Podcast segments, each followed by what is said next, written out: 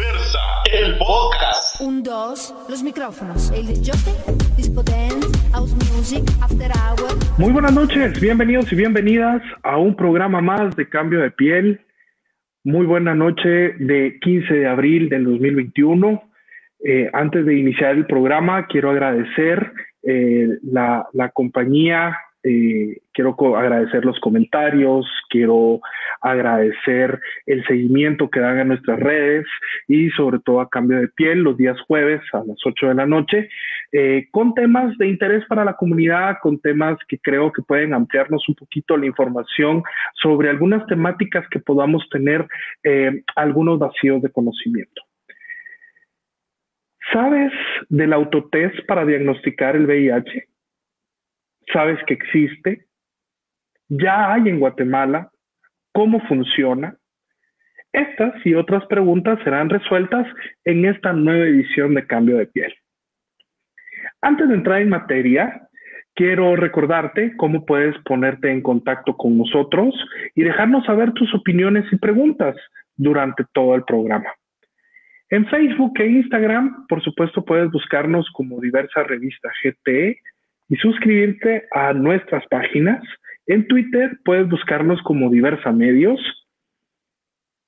Y en Spotify y Apple Podcast, por supuesto, buscarnos como Diversa el Podcast. Ahí encontrarás todos los podcasts que hemos hecho desde que iniciaron la metodología de podcast en, en, diversa revista, para que no te pierdas ninguno. De verdad que todos están súper, súper interesantes y estoy seguro, estoy seguro que te engancharás a ellos.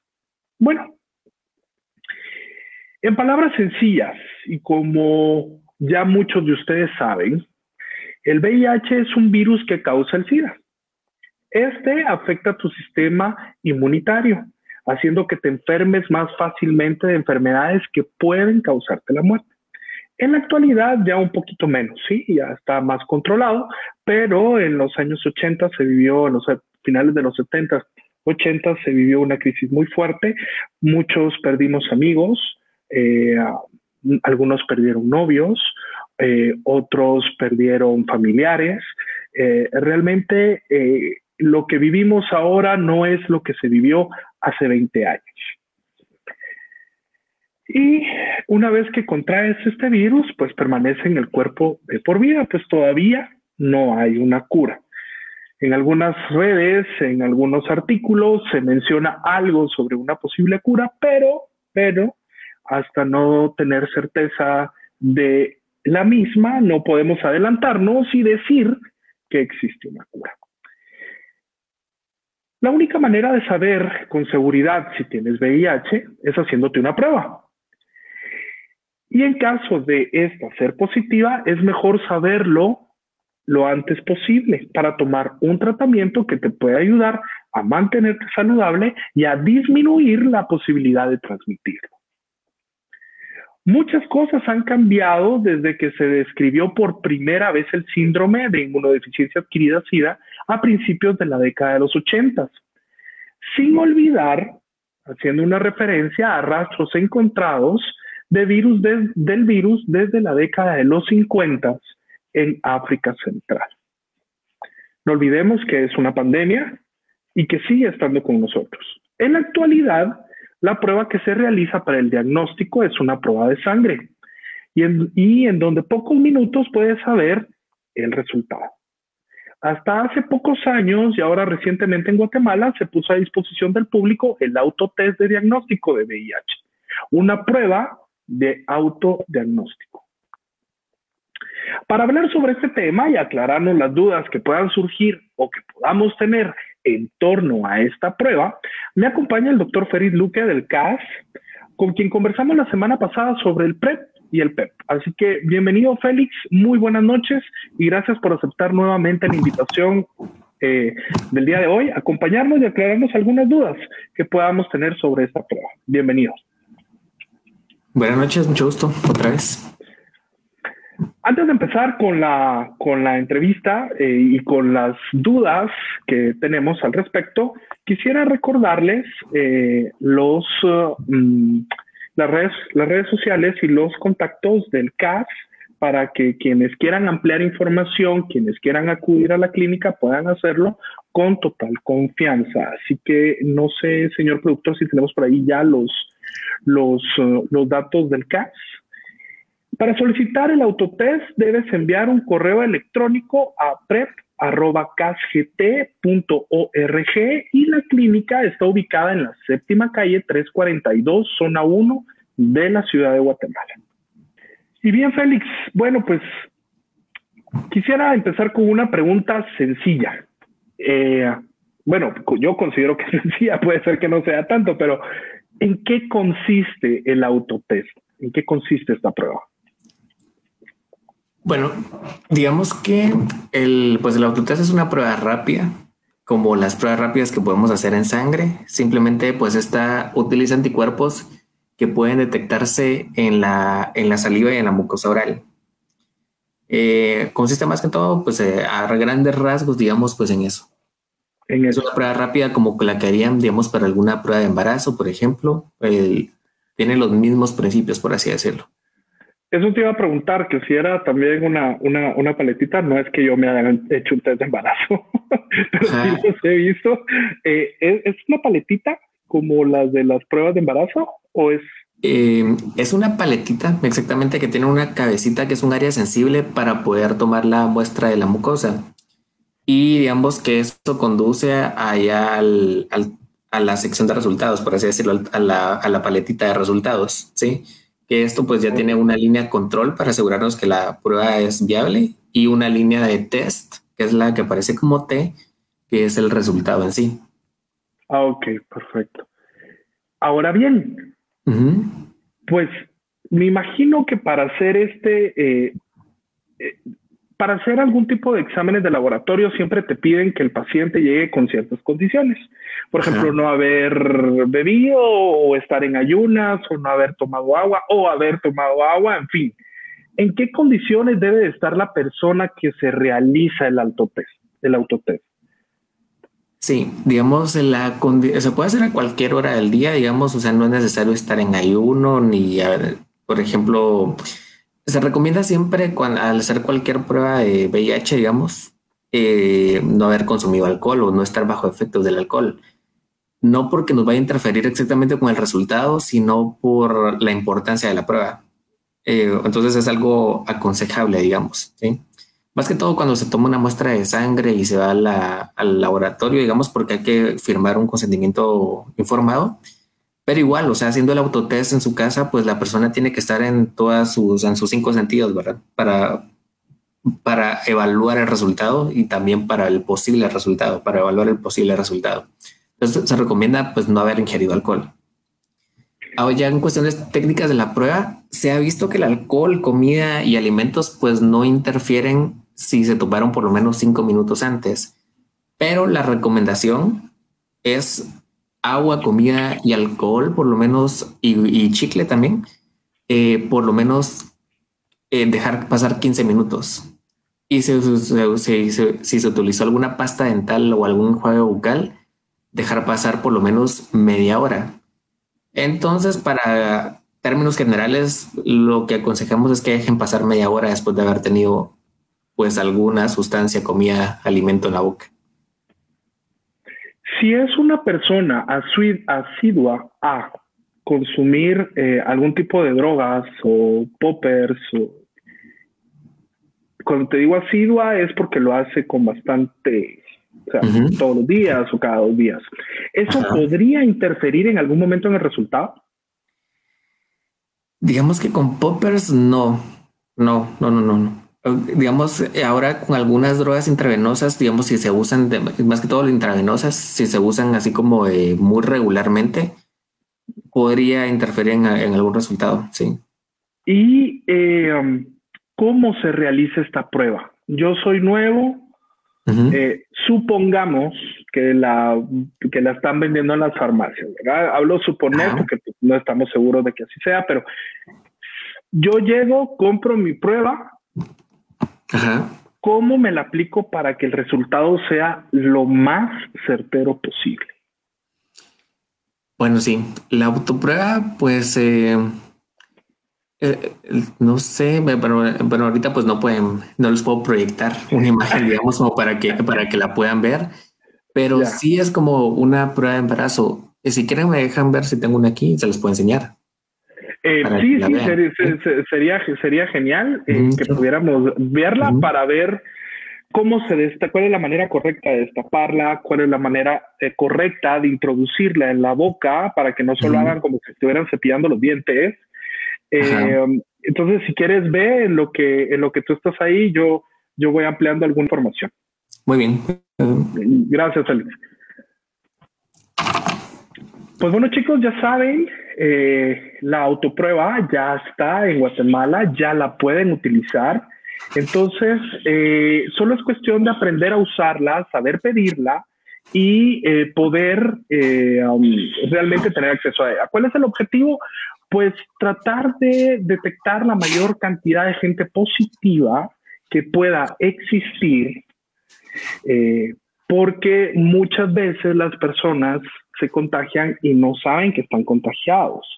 Entonces el riesgo ahí es que entre más tiempo pase, más difícil va a ser, eh, primero lo transmites, que es lo que queremos evitar, que el virus pues se siga propagando. Y después, precisamente, eh, pues que tú tengas acceso tanto a tratamiento médico como a tratamiento psicológico. Es importante que nosotros mantengamos, eh, nos mantengamos informados. Creo que es una responsabilidad de cada uno de nosotros el estar pendiente de nuestra salud sexual, sobre todo con temas tan delicados. Eh, se ha olvidado un poco el tema de, del VIH y hemos eh, estado teniendo algunas conductas que podrían ser irresponsables, pero bueno, no es nada que no se pueda corregir. Ya tenemos de regreso a Félix, así que Félix, muéstranos cómo es que debemos de hacerlo. Bueno, de primero les voy a enseñar el empaque que está, ahorita ya está abierta, pero eh, esa es la prueba que se corre, no sé si la logran ver. Sí, sí, sí, la logramos ver. Se llama OraQuick es que está la pantalla está como al revés. Sí, entonces ahí dice, dice ahora Quick.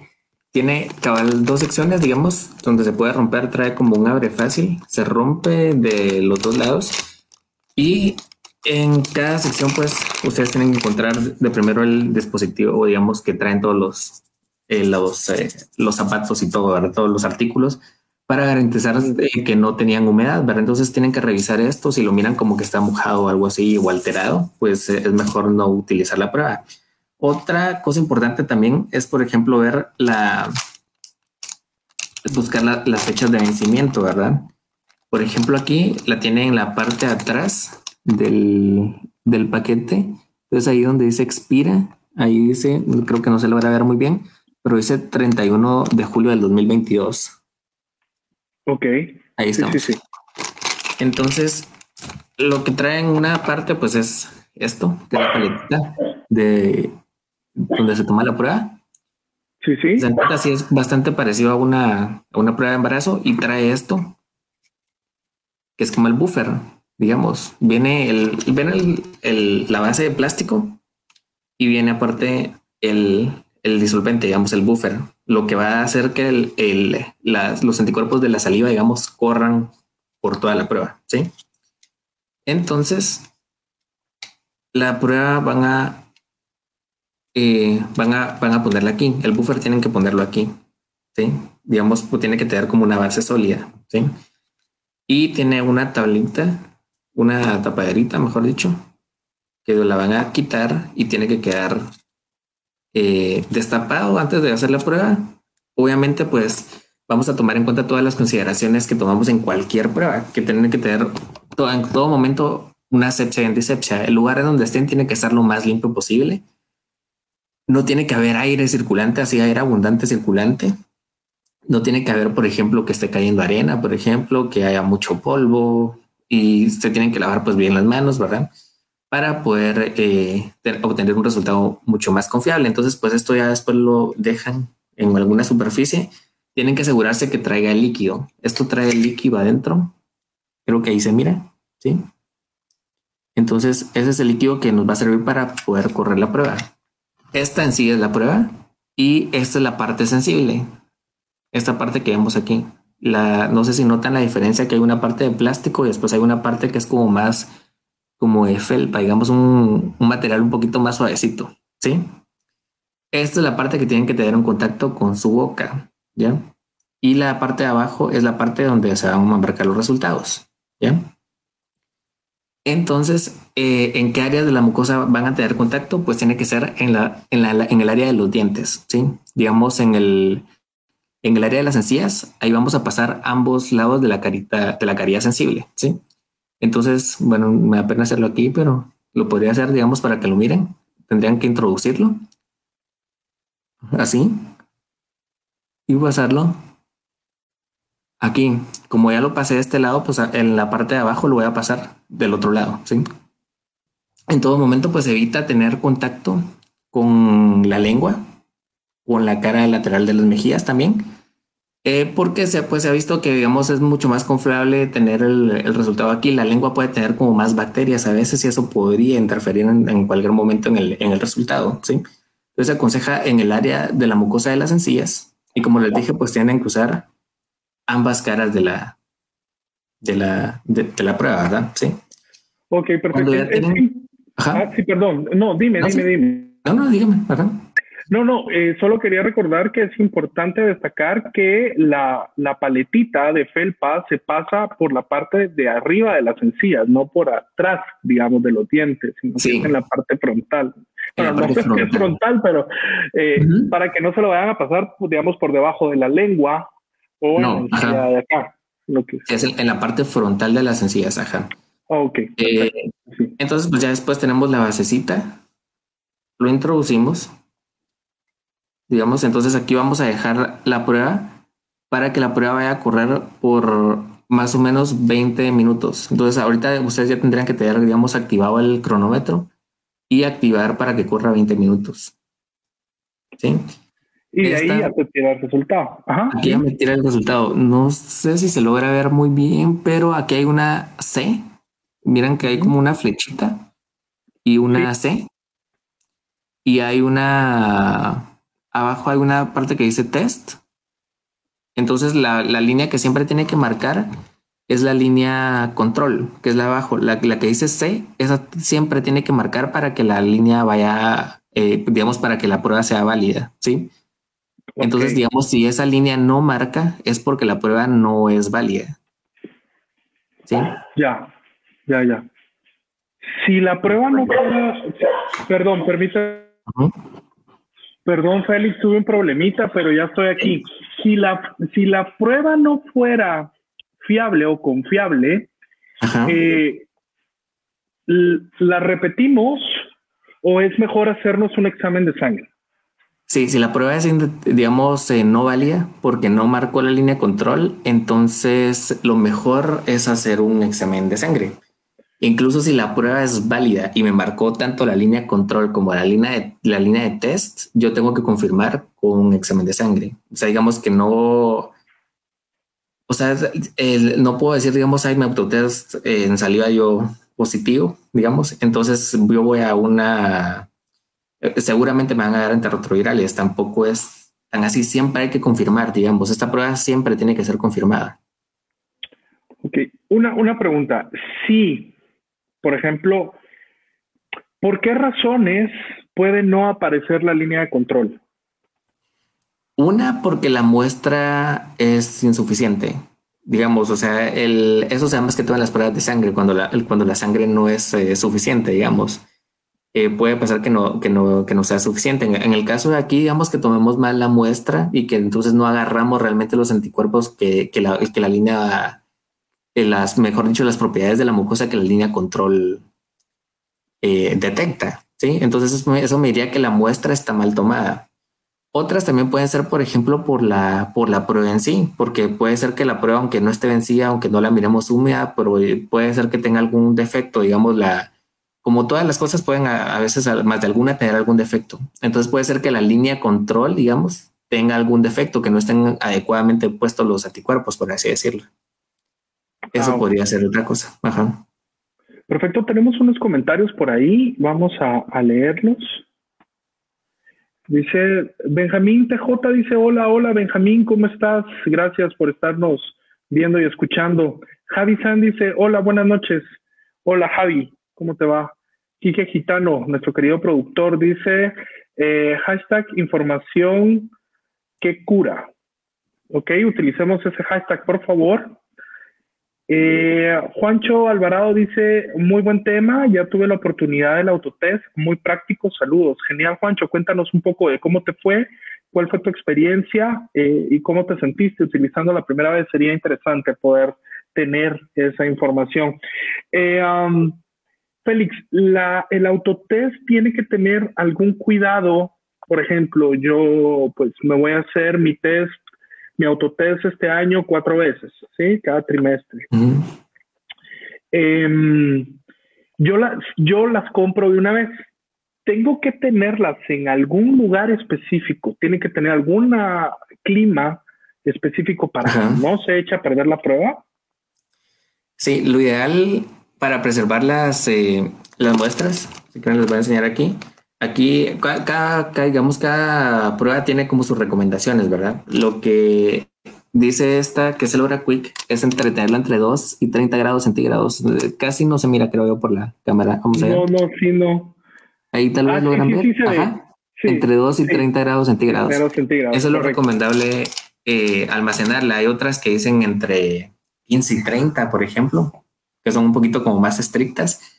Pero digamos, llegar a esas temperaturas creo que es un poquito difícil, prácticamente solo que la tengamos eh, como en un lugar que, es, que guarde demasiado calor, en un lugar donde pegue el sol, por ejemplo, o que la tengamos en la refri, ¿verdad? Algo en donde sí podría llegar, por ejemplo, a cero grados, por ejemplo, es en Shela, ahí podría llegar fácilmente si la tenemos en la intemperie. Entonces, lo, lo recomendable es guardarlas en un lugar fresco, digamos, en un lugar como que tenga bastante espacio, como en un cajón, por ejemplo. Y, y idealmente estas no son tan planitas, pero que no tengan presión. Por ejemplo, no la voy a poner abajo de unos libros, ¿verdad? Que le van a hacer presión, a la, aunque sea la bolsita. Eso la podría dañar. Y podrías también eh, como dañar el, en cierto grado el vacío que trae la prueba para evitar que se, que se humedezca.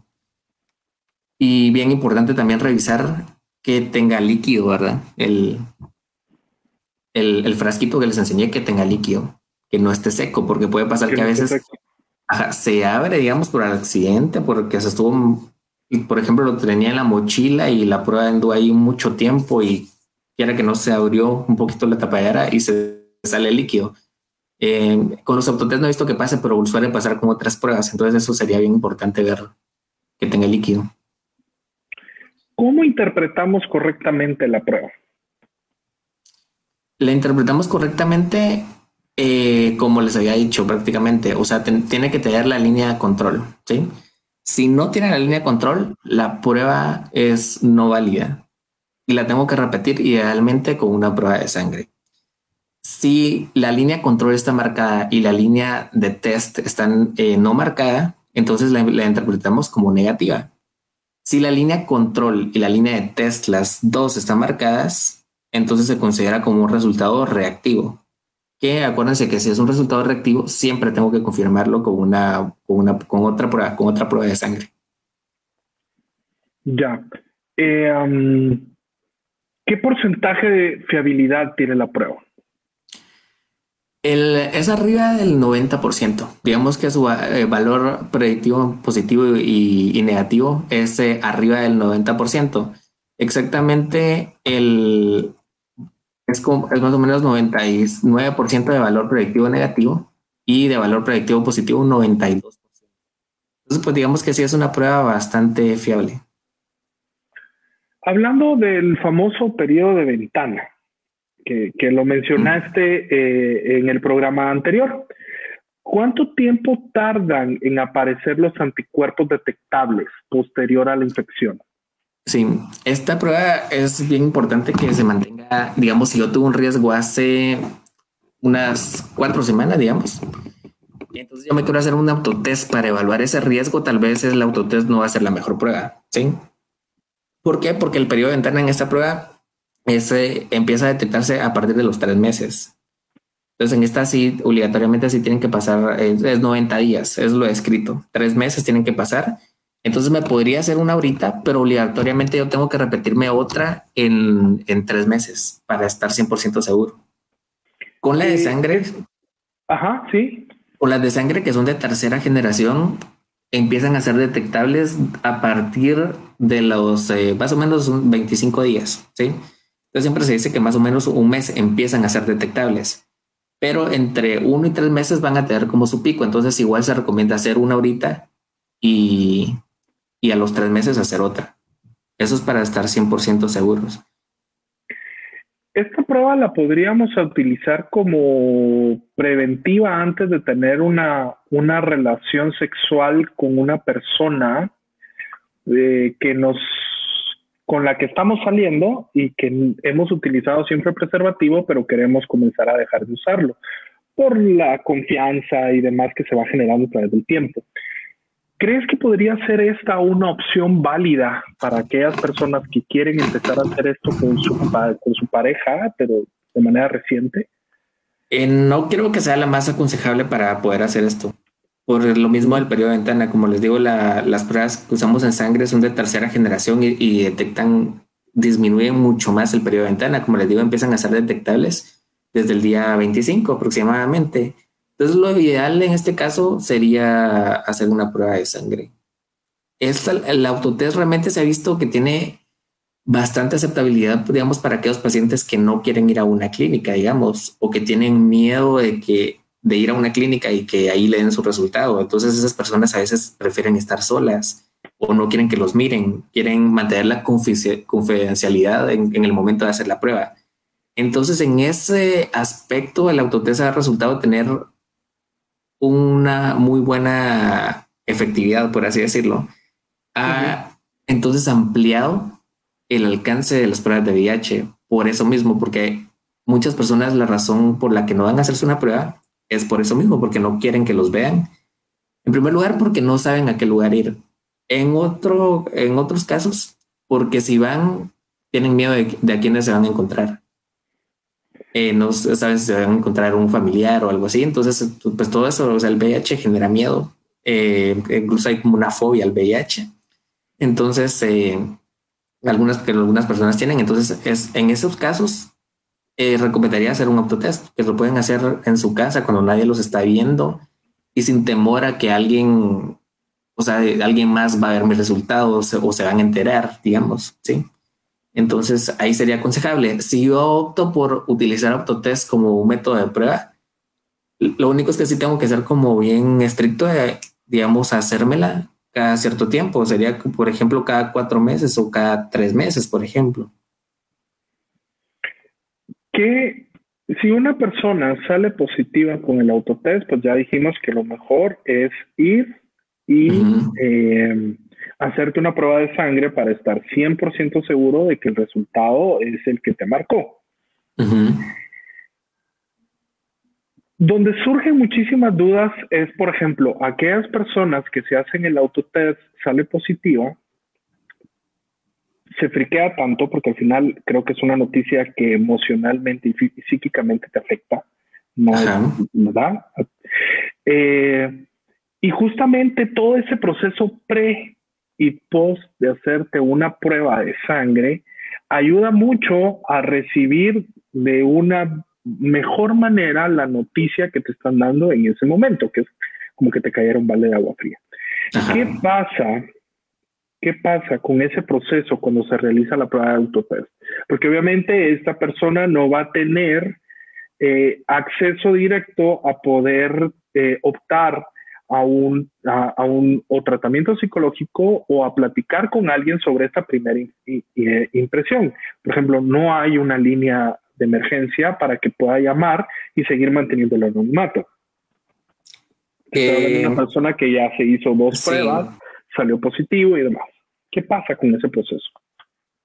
Sí, digamos, en el caso de ser reactivo, en el paquete que nosotros damos de autotest, siempre viene el listado eh, de todas las guays del país a donde pueden comunicarse. Eh, es cierto que no hay una línea como de emergencia como tal. Por ejemplo, si yo me la hice ahorita a las 12 de la noche y voy a llamar, ¿me van a contestar? Pues no. Pero si al día siguiente ellos tienen la libertad ya sea de ir directamente a la UAI o de reportar, por ejemplo, si nosotros damos el autotest, de reportárnoslo a nosotros y nosotros ya nos encargamos pues de dar la, toda la ayuda psicológica que sea necesaria y de dar todo el acompañamiento para la UAI, porque muchas personas tampoco quieren ir solas a la, la UAI, para lo que los que no sepan es la unidad de atención integral, donde pues ya se tratan los casos, ¿verdad? Entonces mucha gente también les les genera como incertidumbre cómo va a ser el hospital. A todos creo que les da miedo, a todos como pacientes les da miedo entrar a un hospital. Y esa incertidumbre, pues, o sea, disminuye cuando tienen un acompañamiento. Entonces podrían reportarnos a nosotros y nosotros nos encargamos de hacer el, acompañamiento. Sí, e, eso te lo menciono porque creo que eh, es bien importante tener eh, alguien que te que te sostenga la mano, que te dé un abrazo, incluso que te dé un pañuelo si es que se te sale la lágrimas, porque has salido positivo. Al final no sabemos, y, y, otras personas pueden reaccionar de otra manera contraria, ¿no? Pueden quedarse callados, salir del lugar y nunca más volver a saber de ellos. También es una opción. Pero sí considero que es importante que la gente pueda tener información de a dónde acudir si esto resulta ser positivo para que, eh, pues, si sale positivo, no tomen una decisión equivocada respecto a qué hacer eh, y, de cómo hacerlo. Entonces, eh, esa era una de mis grandes interrogantes. Yo creo que de muchos era la interrogante de, de, cómo poder hacerlo, ya que ustedes dan esa facilidad como CAS de poder darte el autotest con un, digamos, un instructivo de qué hacer, pues es ideal. Y esto me lleva a la siguiente pregunta actualmente tú sabes si esta, este autotest es de, es de libre venta en Guatemala. Si no lo tienen las farmacias, ¿lo tienen solo ustedes o quién más tiene esta autoprueba? Que yo lo sepa, no lo tienen las farmacias. Nosotros lo tenemos desde el año pasado. Prácticamente es eh, como, como vos mismo lo dijiste. O sea, es una prueba que, digamos, puede generar mucha incertidumbre. ¿ya? Porque, digamos, voy a estar solo cuando recibe el resultado. En eso viéndolo externamente, o sea, digamos, la, la persona lo, en este caso yo diría no porque la persona va a estar sola y cómo se va a tomar el resultado, quién no va a apoyar en ese momento. Pero todas las personas que optan por el autotest es exactamente por eso, porque en ese momento ellos quieren estar solos. Entonces, eh, por eso mismo se ha visto que tiene bastante aceptabilidad. Digamos que no es para cualquier paciente, pero sí para algunos pacientes. ¿Quién más lo, lo tiene? Eh, volviendo al punto. En farmacias que yo sepa no lo venden. Ajá. En farmacias que yo sepa en Estados Unidos, si es de, en Estados Unidos si es de libre venta. Sin receta, sí, aquí, ajá, aquí que yo sepa no lo venden. Es posible que así en Estados Unidos lo, ajá, se lo repartan y todo, pero como una prueba de embarazo, pero aquí no. Que yo sepa no lo venden en farmacias y en, en otras fundaciones como Fundación Marco Antonio, no sé si ellos ya empezaron a darlo, no tengo conocimiento si ya empezaron con esta estrategia. Ya hablamos un poquito, sí, dime. Sí, por el momento, como le digo, o sea, en CAS pueden llegar a la clínica y se les da el paquete, no lleva mucho tiempo. Si optan por el autotest, pueden ir a traer a la clínica o pueden contactar a algún promotor de salud que pueden quedar en algún área para juntarse y ellos también tienen paquetes de autotest para poder entregar. Eh, te iba a preguntar, ¿cuál es el proceso que debo seguir para optar? O, antes de que me contestes, vamos a ir a, comentarios, pero para que te quede eh, resonando en la cabeza, es ¿cuál es el proceso si yo voy a CAS y pido hacer, eh, solicitar auto, autotest? ¿verdad? Entonces, solo vamos a comentarios y seguimos con esa, con esa parte. Javi San dice, buen programa, saludos y bendiciones. Muchas gracias, Javi, siempre fiel fan de, de, cambio de piel, se te agradece. Zuli Per dice, buenas noches, excelente opción, gracias. Aquí siempre aprendiendo y apoyando. Genial, Zuli. Anderson Guzmán dice, ¿qué tal? Hola, Anderson, ¿cómo te va? Qué bueno que estás acompañándonos. Eh, Zuli Per dice, es Uday. Eh, no, no, sé a qué. Creo, ajá. Ajá, Uday, la unidad, ajá, ¿no? Sí, ajá, sí, sí. Ajá. Ok, perfecto. Eh, ¿Tenemos algo más por ahí? Dice Balbino Lara, dice, pienso que algo que muchos no se hacen las pruebas es pruebas en alguna institución es porque evidentemente la mayoría de empleados son de la comunidad y me he enterado que estos andan contando los resultados. Balbino Lara nos dice eso. Eh, yo también lo escuché en alguna, en alguna ocasión, pero, pero yo soy uno de los que ha utilizado los servicios del CASE en pruebas de VIH y yo me he sentido muy confiado, me he sentido bien, bien recibido, bien atendido y de verdad que, eh, pues, no sé, eh, ¿verdad? Pero es un comentario que nos lanza Balbino. Tal vez eh, Félix nos pueda ampliar un poco la, la, información en este sentido. Pues sí, o sea, todas las... En el momento que, digamos, que se firma una... La autorización para hacer una prueba de VIH, o sea, se firma el, el consentimiento informado, no se puede hacer sin firmar un consentimiento informado. Eh, tenemos que tener el DPI. ¿Por qué? Porque es un resultado importante, ¿sí? Digamos, entonces necesitamos que la persona que se está presentando se identifique y sepamos que es exactamente la persona. Porque hay casos que pueden pasar casos que, que se hacen pasar por otra persona. Entonces es un resultado, digamos, bastante delicado. Entonces tenemos que tener la identificación. Tenemos que tener algunos datos que nos van a permitir contactar posteriormente a la persona. Pero en todo momento los resultados son confidenciales y pues eso está penado por la ley también. Digamos, eh, divulgar un resultado de, un, de alguna persona que se fue a hacer alguna prueba, alguna clínica o algún laboratorio, también es penalizado, entonces no, no tiene que hacerse. Si, si alguna de estas situaciones llegara a pasar eh, y se tiene conocimiento de quién fue eh, y pruebas, como tú dices, puede pasar en cualquier laboratorio, no específicamente en, en CAD, sino en cualquier laboratorio. ¿qué procede? Sí hay sanciones para esta persona, pero sí estamos hablando de sanciones legales, no de sanciones administrativas. ¿Tú has oído algún caso? No he oído un caso específico, realmente no lo he oído, que se haya dado así como, por ejemplo, algún empleado que haya divulgado y que tenga y que se haya enfrentado a una demanda. No he oído un caso específico de eso realmente. Eh, pero sí, como les digo, o sea, no, e incluso cuando llegan acá, todos se manejan con códigos, porque es como, digamos, se maneja con códigos sea Hay algunos otros códigos para, por ejemplo, para pacientes de PrEP. En ningún momento pues se usa el nombre enfrente de todos, digamos, para que no, para mantener esa confidencialidad, ¿verdad? Sí, eso, eso he visto, como te digo yo, que he sido usuario de, del servicio de CAS, eh, yo he tenido muy buenas experiencias, no he tenido ninguna mala experiencia, así que bueno.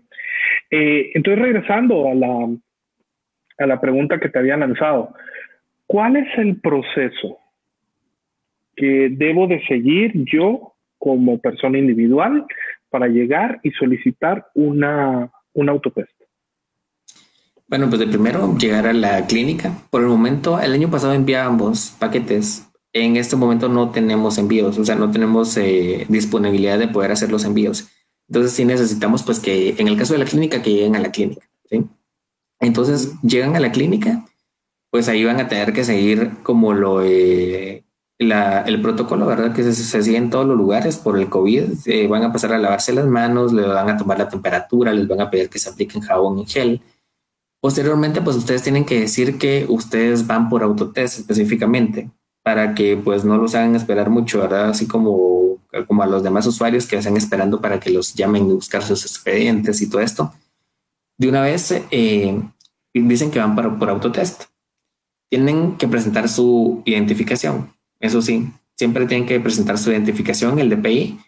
Si no tienen el DPI, pues por lo menos el documento de trámite, ¿verdad? Que está en trámite. Y algún otro documento que nos permita identificar que son ustedes. Si en caso estuviera en trámite.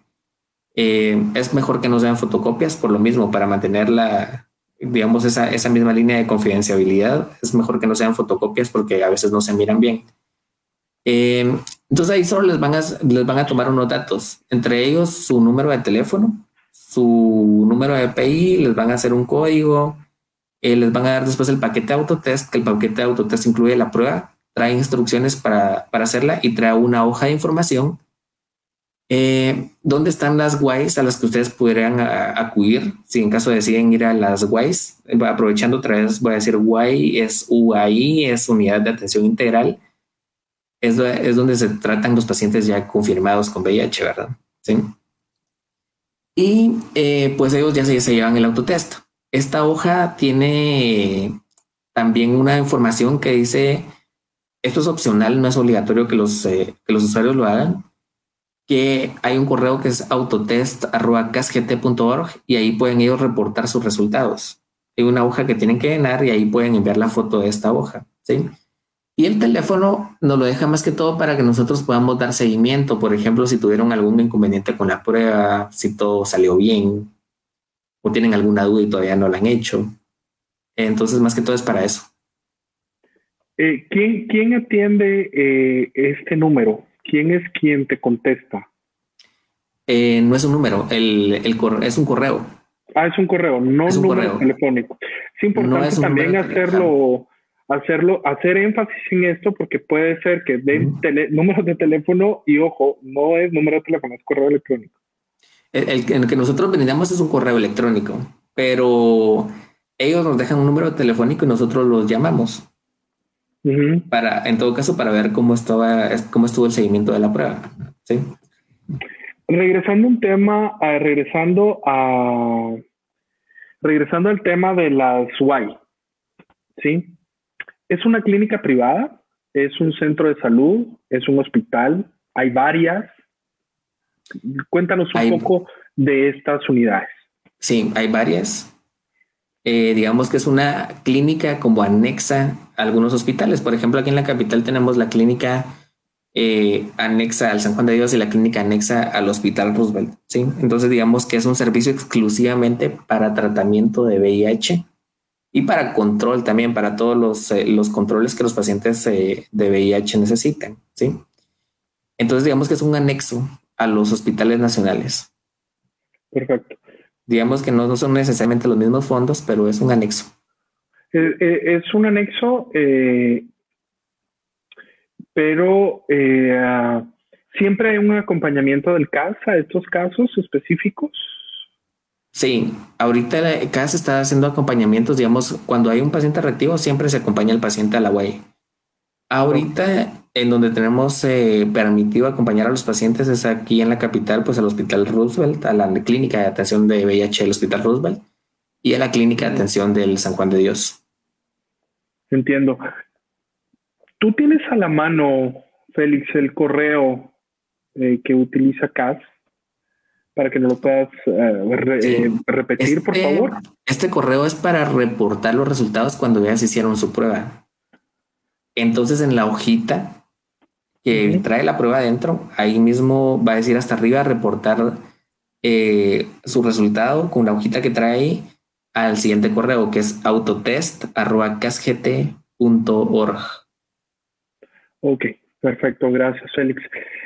Continuando un poquito con, esta entrevista, ya hablamos sobre algunas posibles ventajas y desventajas de índole emocional que pueda tener el hacerte la prueba.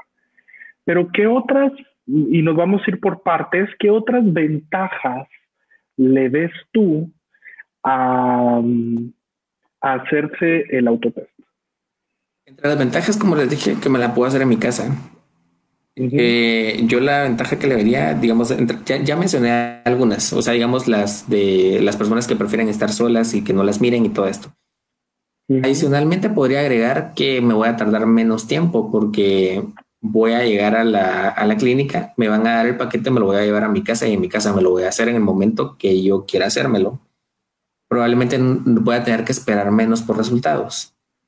¿Cuál sería la desventaja de hacerme solo un autotest? Que, por ejemplo, no me estoy haciendo un examen de sífilis ni uno de hepatitis B, por ejemplo, ¿sí?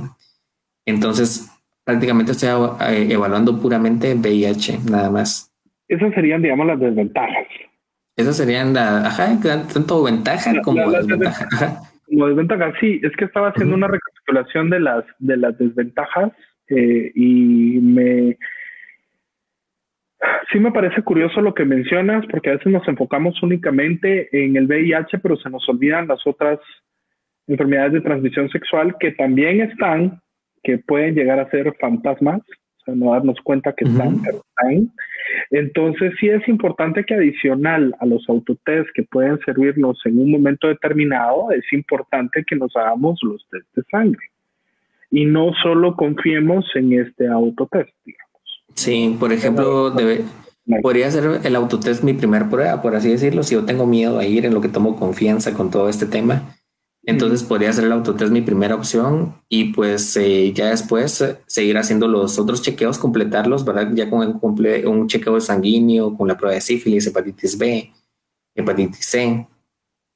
Eh, o puede ser que yo vaya primero a la clínica y pues tenga un, digamos, un, un, un, chequeo en sangre, VIH, sífilis, hepatitis B, hepatitis C y posteriormente, pues yo considero que pues realmente mi riesgo para las otras ITS no ha sido tan elevado y pues puedo optar por hacerme un autotest. Eh, sería otra opción. Otra opción. Ya nos aclaraste que, digamos, la, el autotest sirve como un método diagnóstico, ¿sí? Para saber si tengo o no tengo. Pero también, pero también sirve como método de control para aquellas personas que ya son seropositivas que necesitan medir su carga viral. No, para nada. No, no, no. Para nada. No, una persona, digamos, que ya es positiva, no tendría por qué hacerse una prueba de VIH. ¿Por qué razón? O sea, bajo ninguna circunstancia. Eso sí, bajo ninguna circunstancia.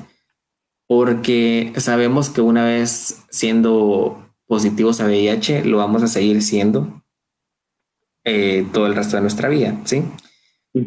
Entonces, el control de un paciente positivo tiene que ser en la unidad de atención integral, o sea, en la UAI, y tiene que ser mediante la medición de C4, que son las eh, células de defensa, digamos que tan bajas o qué tan altas están mis defensas, y mediante las, mediciones también de carga viral para ver si pues eh, mi virus ya está bajo control o pues si mi carga viral todavía sigue demasiado elevada pero no, o sea, no tiene, digamos que ningún sentido hacer una prueba de VIH a un paciente que ya fue diagnosticado.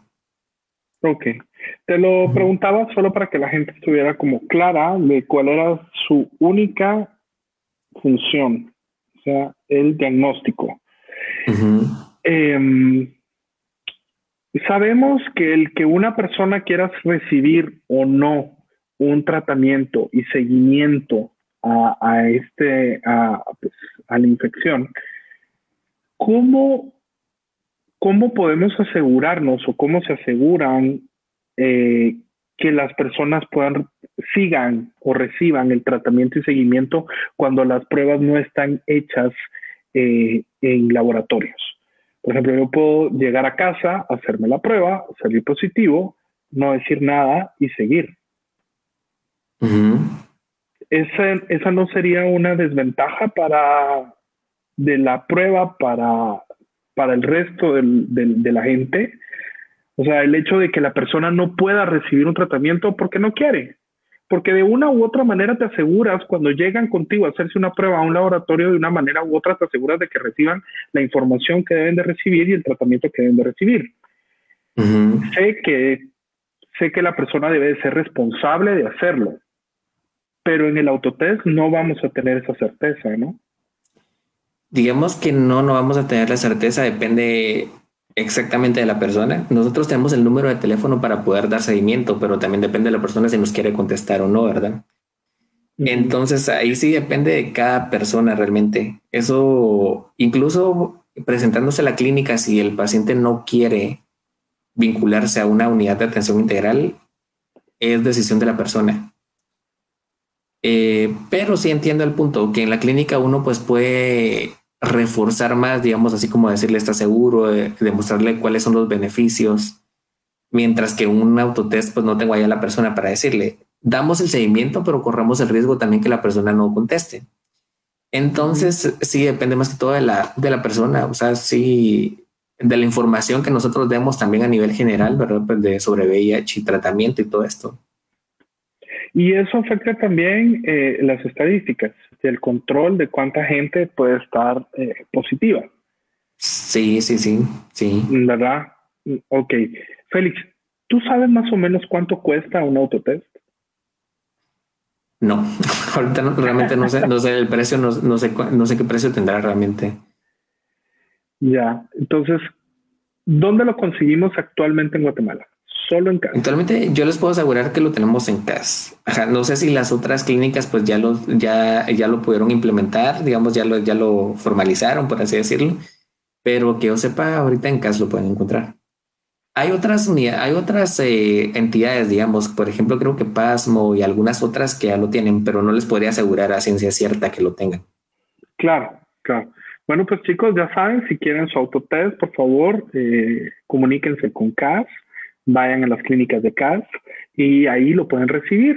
Eh, solo es cuestión de que se animen. Sé que muchas veces cuesta tomar la decisión de, de hacerlo, pero créanme que es mejor saberlo que vivir siempre con la incógnita. Eh, por nosotros, por nuestra salud y por los demás. Así que creo que es parte de nuestra responsabilidad el estar siempre checándonos de que estemos bien.